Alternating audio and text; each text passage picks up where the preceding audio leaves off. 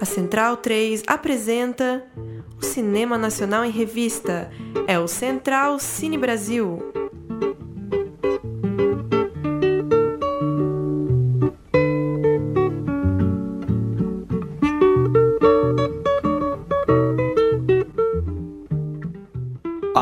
Amigo ouvinte da Rádio Central 13, está começando mais um Central Cine Brasil, de volta após o recesso da Copa do Mundo, para gravar o nosso programa de número 103. Eu sou Lucas Borges, como vai Paulo Silva Júnior?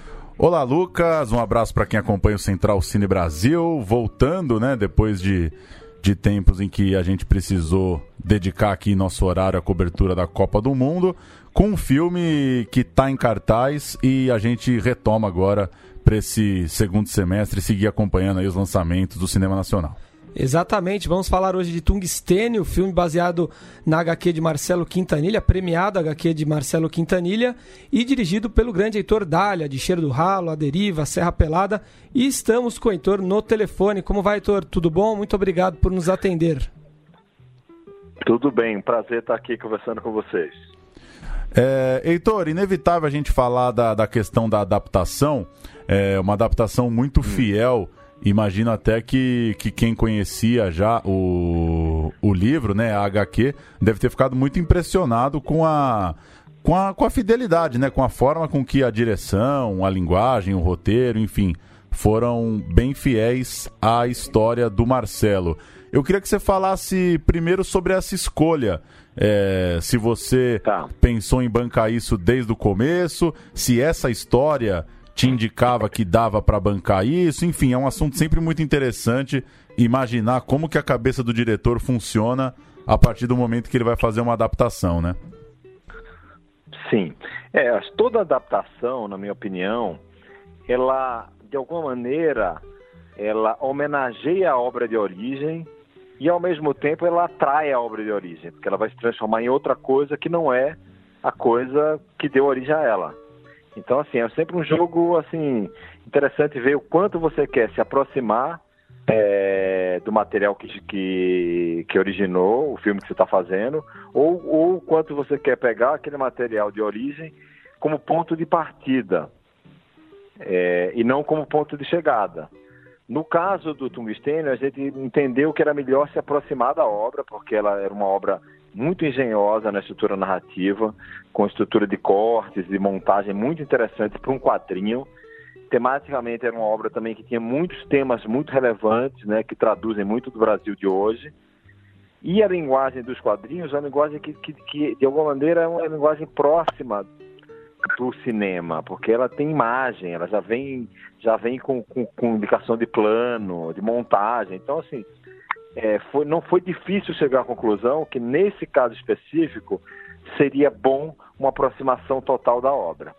Assim, foi isso foi o partido que eu procurei, como traduzir a força daquele quadrinho e os movimentos que estavam ali no desenho parado para a tela, para o 24 quadros por segundo, para o movimento que o cinema tem.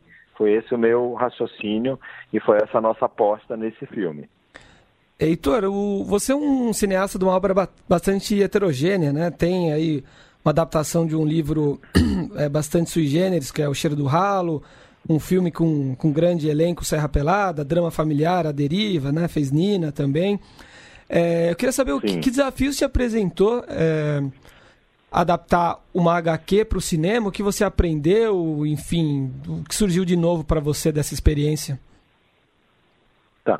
É, na verdade, assim, tem autores que gostam de repetir o mesmo universo e eles têm uma assinatura muito própria particular que você reconhece em toda obra que vai, assim, sabe? E tem outros não, que gostam de mudar de assuntos, universos temáticos e estéticos, que é um pouco o meu caso. Não sei explicar muito bem porquê, mas eu, eu normalmente eu, eu gosto de, de fazer essa variação temática porque você sempre encontra um desafio novo que você não passou por ele antes numa obra anterior. Então você está sempre se colocando numa zona de risco e uma zona de exploração desse novo território. No, no Tungstênio foi um pouco assim, né? Porque era um quadrinho muito interessante, um universo que me interessa, isso assim, já tenho uma, vamos dizer, uma, uma anterioridade nas minhas obras anteriores. O Nina, a protagonista, é um quadrinista. O Cheiro do Ralo, como você falou, é adaptado de um romance escrito por um quadrinista, que é o Lourenço Mutarelli. Então eu já tinha uma ligação com esse universo, gosto bastante de quadrinhos. E aqui foi uma, assim, uma, um desafio de realmente tentar traduzir aquela, aquela potência daqueles quadros do Marcelo né, para uma linguagem de cinema. Então foi como assim, então assim, a escolha das lentes, né, com é, as angulares, a gente que é uma indicação que tinha no quadrinho alguns pontos e no filme a gente fez o filme inteiro, todo para 12, que é uma que é uma grande angular, 12 milímetros, assim, que distorce tudo, traga, traga o espectador para dentro da narrativa, você é, é, engolido pelo, pelo filme. Então foi um, um processo de, de compreensão do que é que era a obra do Marcelo, especialmente a linguagem de montagem, porque ele trabalha com, com uma, uma ação em tempo contínuo, flash forward e flashbacks. Assim, ele mistura todos esses três tempos numa estrutura narrativa, sendo que cada personagem está num tempo narrativo diferente, extremamente complexo, muito sofisticado a estrutura do quadrinho, por isso que foi premiado. E aí a gente tentou traduzir isso para o cinema. Então foi esse o nosso desafio, a busca, foi um aprendizado, aprendi bastante coisas, como traduzir um universo realista, porque o filme se passa na cidade baixa de Salvador, trata de tensões sociais brasileiras bem fortes, mas ao mesmo tempo ele tem uma linguagem do HQ, que é uma linguagem mais pop, mais dinâmica, é, tem uma, uma, linha de entretenimento também muito forte. Então, como conciliar esses dois universos? Acho que esse era o meu principal desafio e foi isso que a gente foi buscar durante a realização do filme. E falando um pouco da, desses personagens, né, de todas as questões pelas quais o, o filme passa, né, uma um, um senhor com uma nostalgia da ditadura, o machismo, a violência. Eu queria saber como que você e o, e o trabalho do, do trio de roteiristas também, se você em algum momento é, é, pensou em, em trabalhar de forma diferente alguma dessas questões, já que é, às vezes isso acontece em adaptações, né? A pessoa tem lá uma história, uma história, é, um eixo ali da história e acaba trazendo outros elementos, ou intensificando alguns, suavizando outros, enfim, esses temas é. mais, mais espinhosos. Como que você é. tratou de, de assiná-los no teu filme? Então, na verdade, quando eu, eu comecei a adaptar o, o universo do Marcelo, eu não entendi, quando eu estava fazendo, o quanto o HQ traduziu o Brasil de hoje. Porque é, ele fala do racismo estrutural, tema 1, né, da violência policial, né, que a gente está vivendo isso no Brasil inteiro, especialmente no Rio de Janeiro, sobre intervenção militar. Fala da questão de gênero, da, da, da relação abusiva desse policial com a, com a, com a, com a mulher dele, que é um tema ligado ao feminismo, né, que é um debate atual. E esse policial, esse ex-sargento, é, que tem saudade da ditadura militar, que era uma, um personagem cômico, irônico no quadrinho, e que, olhando o Brasil de hoje, ele se torna muito representativo do que está acontecendo hoje. A gente tem uma intervenção militar no Rio e tem um, um, um, um candidato a presidente da República que evoca esse tempo. Não mais como comédia, mas aí como tragédia, na minha opinião. É, então a gente tem esse é uma tradução muito do que está acontecendo no Brasil de hoje, assim sabe? É, são temas muito é, fortes, assim a gente abordou todos os temas de frente, sem medo dos temas, porque os assuntos precisam ser discutidos até para a gente chegar em alguma conclusão. E mas eu na verdade traduzi o universo do Marcelo, que é um que é um quadrinista que mora muitos anos fora do Brasil é, e ele, ele, como ninguém, é um cronista dos nossos subúrbios. Ele fala do Brasil periférico como ninguém, assim, sabe? Um Brasil, por exemplo, que é não branco, né? Toda a obra do Marcelo você vê personagens que não são brancos, são, são negros, ou são pardos, ou são é, de, uma, de uma paleta de cores é, diferente do branco, que é, que é a cor do Brasil. Essa miscigenação, essa mistura né, que a gente tem e que é muito pouco vista, muito pouco representada em geral na nossa teledramaturgia, no nosso, no nosso cinema, no nosso teatro, a gente representa pouco o Brasil de verdade. Você até tem vários filmes que tratam disso, mas não é assim a, a tradução hegemônica, por isso que a gente vê pouco. E o, o, Marcelo entendeu isso lá atrás e faz a obra dele inteira há anos baseado nisso. Então, por isso tanto sucesso fora, né? Então a gente abordou essas questões do Brasil de hoje é, de frente, claro, a gente fez uma modificações para um lado ou para outro, mas muito perto do quadrinho. Eu não, assim, o desafio era não sair dele, se manter é, é, ao redor desse universo proposto pelo Marcelo. Foi essa a nossa é, aposta e a nossa busca. Eu acho que a gente conseguiu fazer um filme que traduz muito esse momento de tensões sociais e de explosão que o Brasil vive hoje. Sobre a fotografia do filme, Heitor, você cogitou fazer um filme em preto e branco, né? E acabou que, que, que, o filme acabou é, seguindo um caminho bem diferente. É, o céu, o mar de Salvador, né? Cores bem destacadas e, e bonitas, acaba se tornando um, ponto alto do filme, a decadência ali da arquitetônica, né? Da, da cidade baixa em Salvador. Como é que você saiu do, dessa, dessa possibilidade do, do preto e branco para o que foi apresentado no filme? É, o preto e branco é sempre uma tentação, né? Porque eu nunca fiz um filme preto e branco, morro de vontade, farei uma hora, mas ele é muito complexo, porque assim, ele é uma, ele é uma escolha estética muito forte, que às vezes você toma por alguma razão. Não sei porque o Marcelo às vezes é uma razão econômica, às vezes é uma, uma questão puramente estética, assim, é... só que assim, é uma história realista que se passa na cidade baixa de Salvador. E a vida, como a gente conhece, a vida real, tem cores. Ainda mais o Nordeste, tem cores exuberantes, entendeu?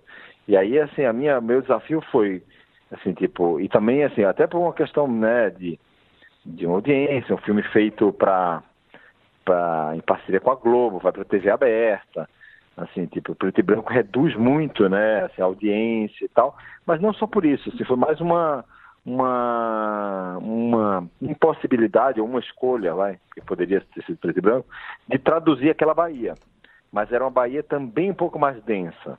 Você vê, essas cores são fechadas, tem um azul, é, é mais frio, uma Bahia mais fria, mais densa. A gente se baseou em alguns fotógrafos que fizeram ensaios sobre a Bahia, que fotografaram aquela geografia humana e e social, e aí a gente optou por aquele caminho de fotografia, que dá um filme uma beleza visual e que, na verdade, traduz o, a realidade do local que a gente estava filmando. Então, assim, foi essa a escolha da cor e como a gente abordou a cor no filme. E dentro dessa ideia de um filme é, que, que, quer alcançar um público grande, um filme pensado também para TV aberta, é, queria que você comentasse a escolha por uma narração em off e de uma voz conhecida, ao menos para quem acompanha o cinema nacional, é, para quem acompanha a televisão também. Mas enfim, a escolha dessa narração, é, como que você acha que ela dialoga com essa, com a, com a estética e com como o filme vai ser encarado pelo público? É, assim, o, o, narrador, na verdade, é, ele vem do quadrinho, é um narrador massadiano, que é um narrador irônico, é um narrador é, vira casaca, que ele muda de, de, de, pessoa narrativa, ele torce por um personagem, ele torce por outro, ele é sarcástico, ele é irônico, ele, ele, ele se solidariza com os personagens, mas ele ironiza também, ele tira sarro, ele sacaneia. Então, assim, é um narrador muito não confiável já vinha do quadrinho. Eu gostava muito desse narrador, um narrador que você não pode confiar nada, porque a maioria das, das narrações, você é um narrador alguém que você que pega a sua mão para contar uma história, e alguém que você confia e que te conduz na narrativa. Esse é um narrador que você não confia nada nele, você confia nele menos ainda do que nos personagens, que também não são nada confiáveis.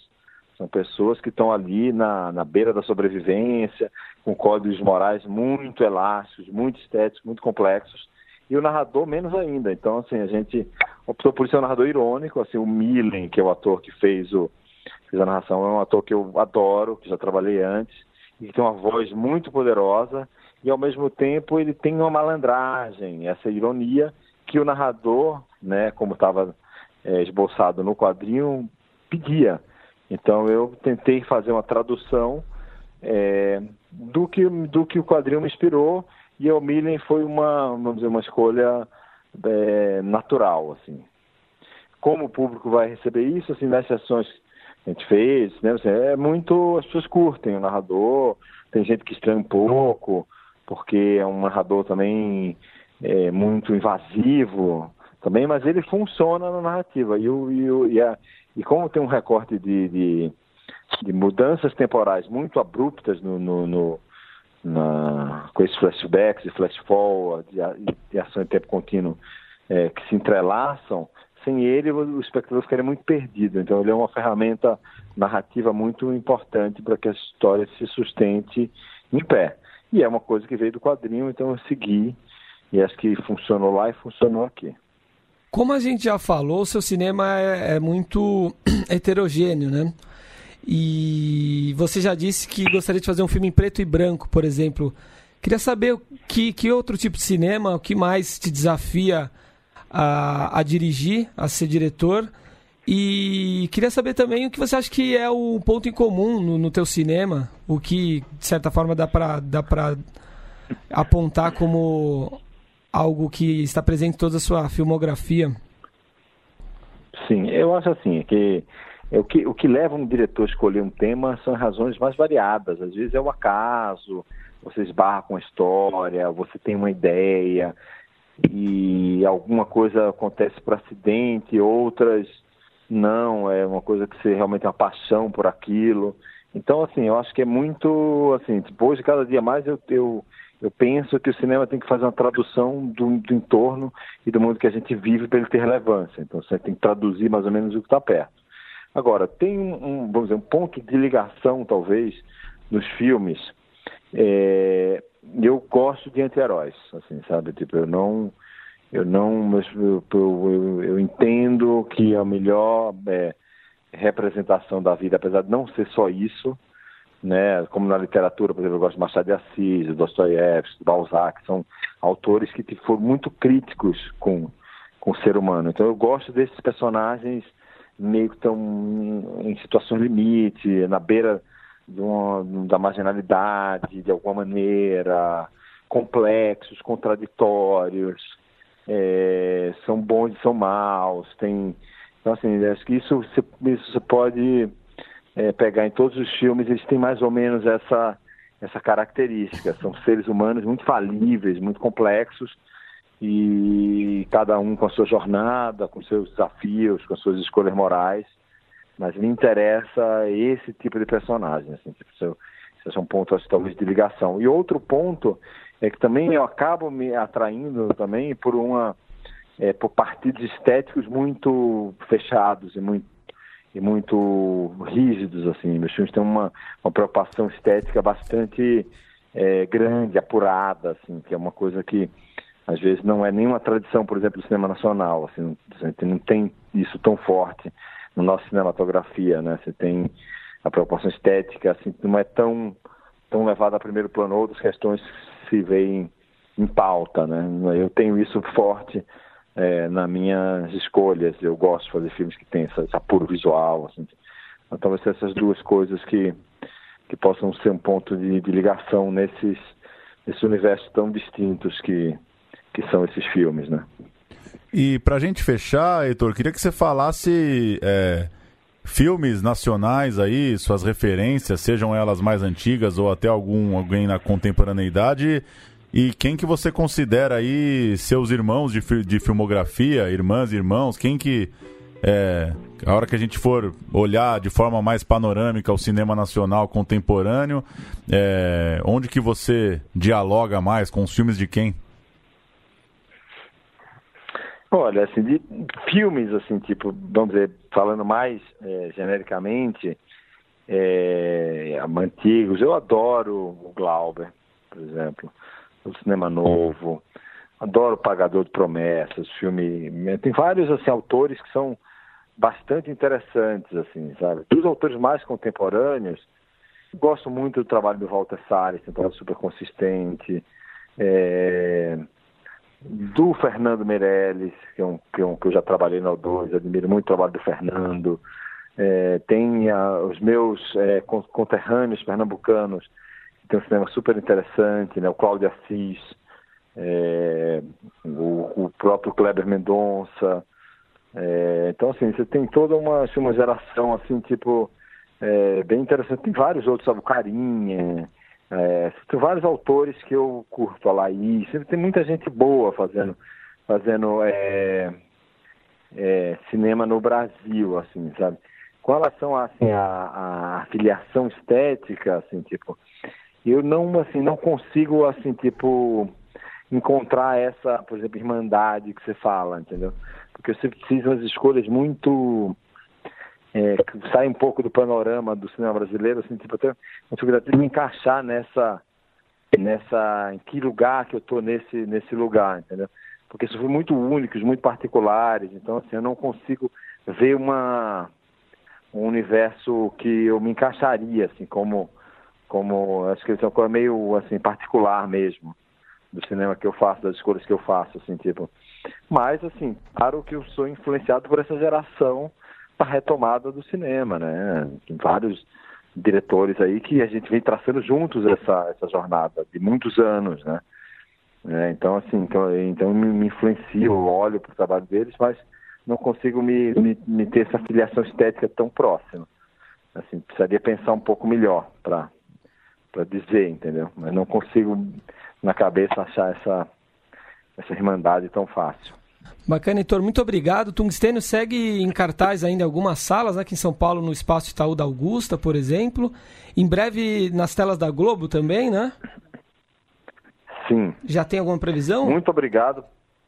Não, estamos começando a conversar quando vai ser isso na Globo, mas deve ser em breve, porque assim que sai de cartaz, entra nesse é, projeto dos filmes da Globo, que tiveram outros filmes nessa mesma, vamos dizer, é, nessa mesma linha, que são pequenos filmes com temas atuais e relevantes, Aos Seus Olhos, da Carolina Jabô, Sob Pressão, do Andrucha, e aí o, assim, o Ferrugem, é, do Ari Moritiba, o Tungstênio, é uma linha de filmes bem interessantes, contemporâneos, atuais, que traduzem um pouco do que a gente está vivendo no Brasil atual. Deve, deve ir logo para a televisão. Maravilha. Valeu, Heitor. Obrigado pelo papo. Até uma próxima. Tá, obrigado, gente. Foi um prazer. Obrigado. Tchau, prazer tchau. é nosso. Realmente, como o Heitor destacou, o, o tempo do filme, né? A escolha cronológica que já vem da HQ é muito interessante mesmo, né? Ele brinca, é, mexe de uma forma muito, muito inteligente, né? Com, com a passagem de cada personagem, né?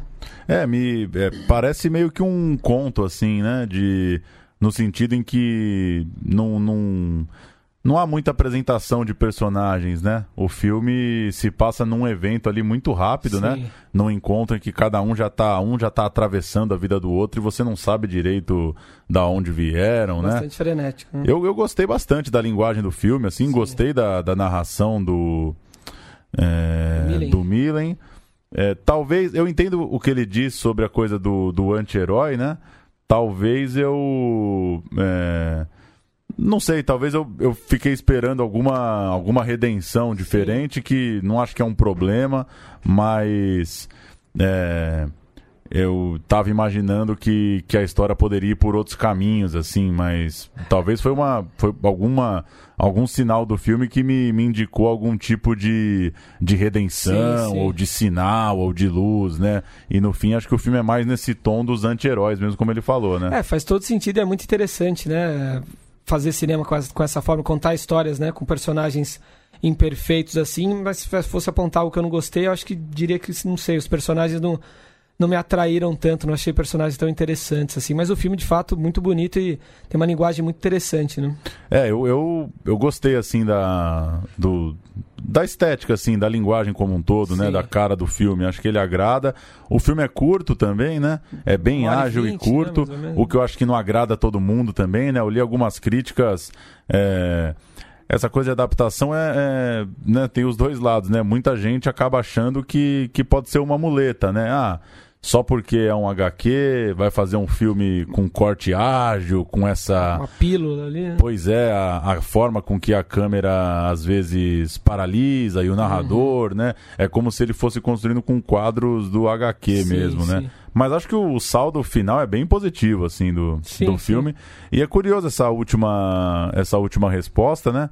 Eu gosto muito dos três outros filmes, né? Gosto mais do Cheiro do e do A Deriva, desses que a gente citou mais. É, acho eles, gosto mais deles ainda do que do, do Serra Pelado, do que o Nina. E de fato são filmes bem diferentes, né? Muito, Não tem muito.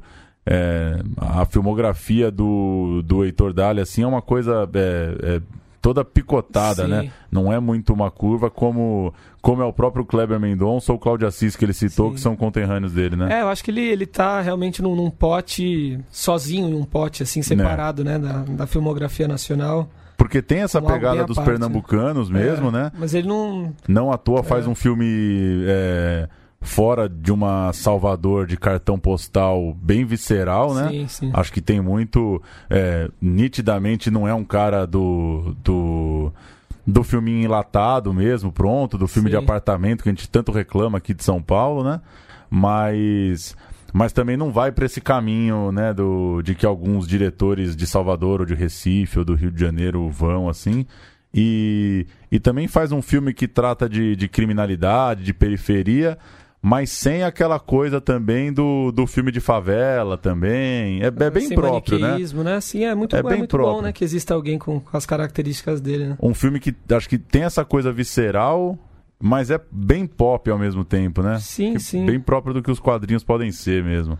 Sim, traz a vida de uma forma bem é, real e cotidiana ali, mas algo- alguns temas até rotineiros, né? E de adaptações de HQ, mais duas vão vir por aí, né? Pra, pela frente, até o final do ano, né? Tem o Doutrinador, que é baseado no HQ do Luciano Cunha, é uma espécie de, de justiceiro, né? Político, acho que sai...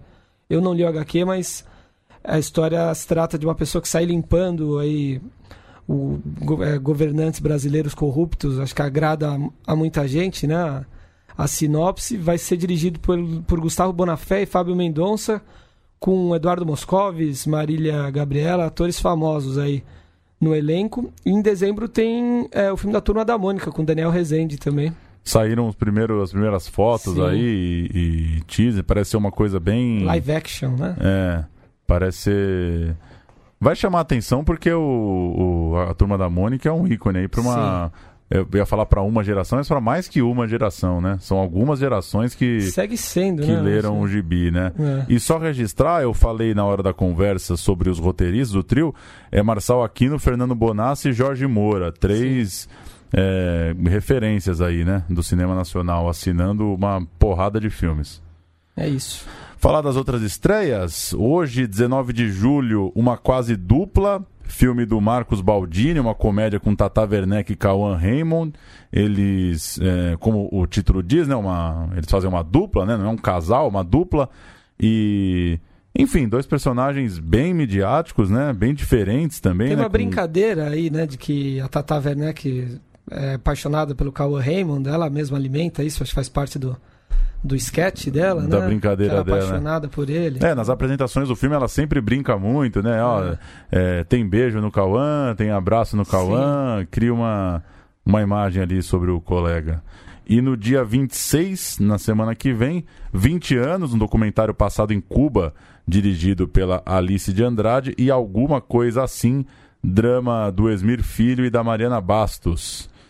O Sobre a Tata Werneck, Toque foi um filme legal, né? A gente falou aqui, conversou aqui com os diretores, né? Sim, É, e foi, acho que foi um filme interessante, saiu, fugiu do, do padrão das comédias nacionais. E o Alguma Coisa Assim está sendo rotulado já como o, Roy, o Boyhood brasileiro. Me cur, curtiu o, o trailer, achei interessante também. era um curta, né? É. E aí depois de alguns anos segue a, a, a trama ali dos dois personagens Sim, principais, sim. né? Esqueci o nome da atriz, que, é, que tá em. O Gabriel e a Montanha também, né? Sim, eu vou abrir aqui só pra. Muito boa atriz. Ela é, faz parte de um casal ali que, que cresceu em São Paulo, enfim, vai até a Europa. Tem tudo para ser um filme muito bom. O filme passou no Festival do Rio, né? Ganhou prêmios É, do Rio. E é isso. Só agora eu abri a ficha aqui. As cenas filmadas são 2006, 2013 e 2019. É a Caroline Abras e o Isso. André Antunes. Eles são amigos da adolescência, se, se distanciam, se juntam de novo, aquela coisa de encontro e desencontro de uma de um tempo real, né? Já que Sim. foi filmado num intervalo aí de são três épocas em dez anos, né? Sim. O Festival de Gramado chega à edição de 46, número 46 do, do Festival de Gramado, agora em agosto, com os seguintes longas. 10 Segundos para Vencer, filme carioca do Zé Alvarenga Júnior, O Banquete, da Daniela Thomas, Benzinho, é, que rodou lá fora, né? Filme carioca do Gustavo Pise, A Cidade dos Piratas, do Rio Grande do Sul, do Otto Guerra, Correndo Atrás, é, no Rio de Janeiro, novo filme do Jefferson D. Ferrugem, citado agora pelo Heitor Dália, lá do, do Paranaense Ali Muritiba. Mormaço, no Rio de Janeiro, da Marina Meliandi. Simonal, filme também no Rio de Janeiro, do Leonardo Domingues, e A Voz do Silêncio, filme de São Paulo, aqui do André Ristum. O Benzinho estreia em agosto também, né? O trailer já tá. Já pode ser visto aí. O filme foi premiado em Sundance, né? Isso. O um garoto vai morar na Alemanha, né? Handball, um filme de um, de um, drama familiar ali, né? Sim, também promete. E a Mostra Sesc Cinema de, de é, Mostra Sesc Cinema Paulista, perdão, começou aqui no Cine Sesc na Rua Augusta, com uma seleção de mais de 40 filmes de realizadores do estado que ainda não estrearam em circuito. São sessões gratuitas que acontecem até 25 de julho, com seis longas na programação. Antes do fim, do Cristiano Burlan, Escolas em Luta, sobre o qual já conversamos aqui também com os diretores Eduardo Consone, Rodrigo Marques e Thiago Tambelli, fora de campo, da Luísa Zaidan e do coletivo Meucana, Intimidade Pública. Também já, já teve aqui, né, a época Sim. da mostra Tiradentes, né? Luciana Canton, né? Os Cowboys do Apocalipse, de Diego da Costa, e Largou as Botas e Mergulhou no Céu, seu e de Bruno Graziano. Raoni Gruber Raoni e Cauê Gruber. Gruber. Cauê Gruber. O... É isso, a mostra. O Sesc está abrindo espaço para filmes fora do cartaz.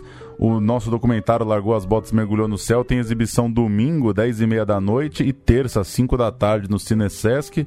Ontem, quarta-feira, eu tive lá na abertura e, e bem legal a iniciativa, assim, uma abertura com cinco curtas, todos muito fortes, assim, de temas é, bem atuais, assim, temas bem contemporâneos.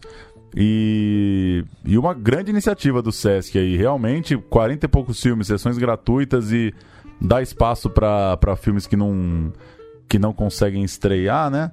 É bem interessante, eu acho que tem, uma, tem um recorte bem legal aí para quem conseguir pegar as sessões no Cine Sesc, vale a pena. A primeira edição dessa mostra, né? É a primeira?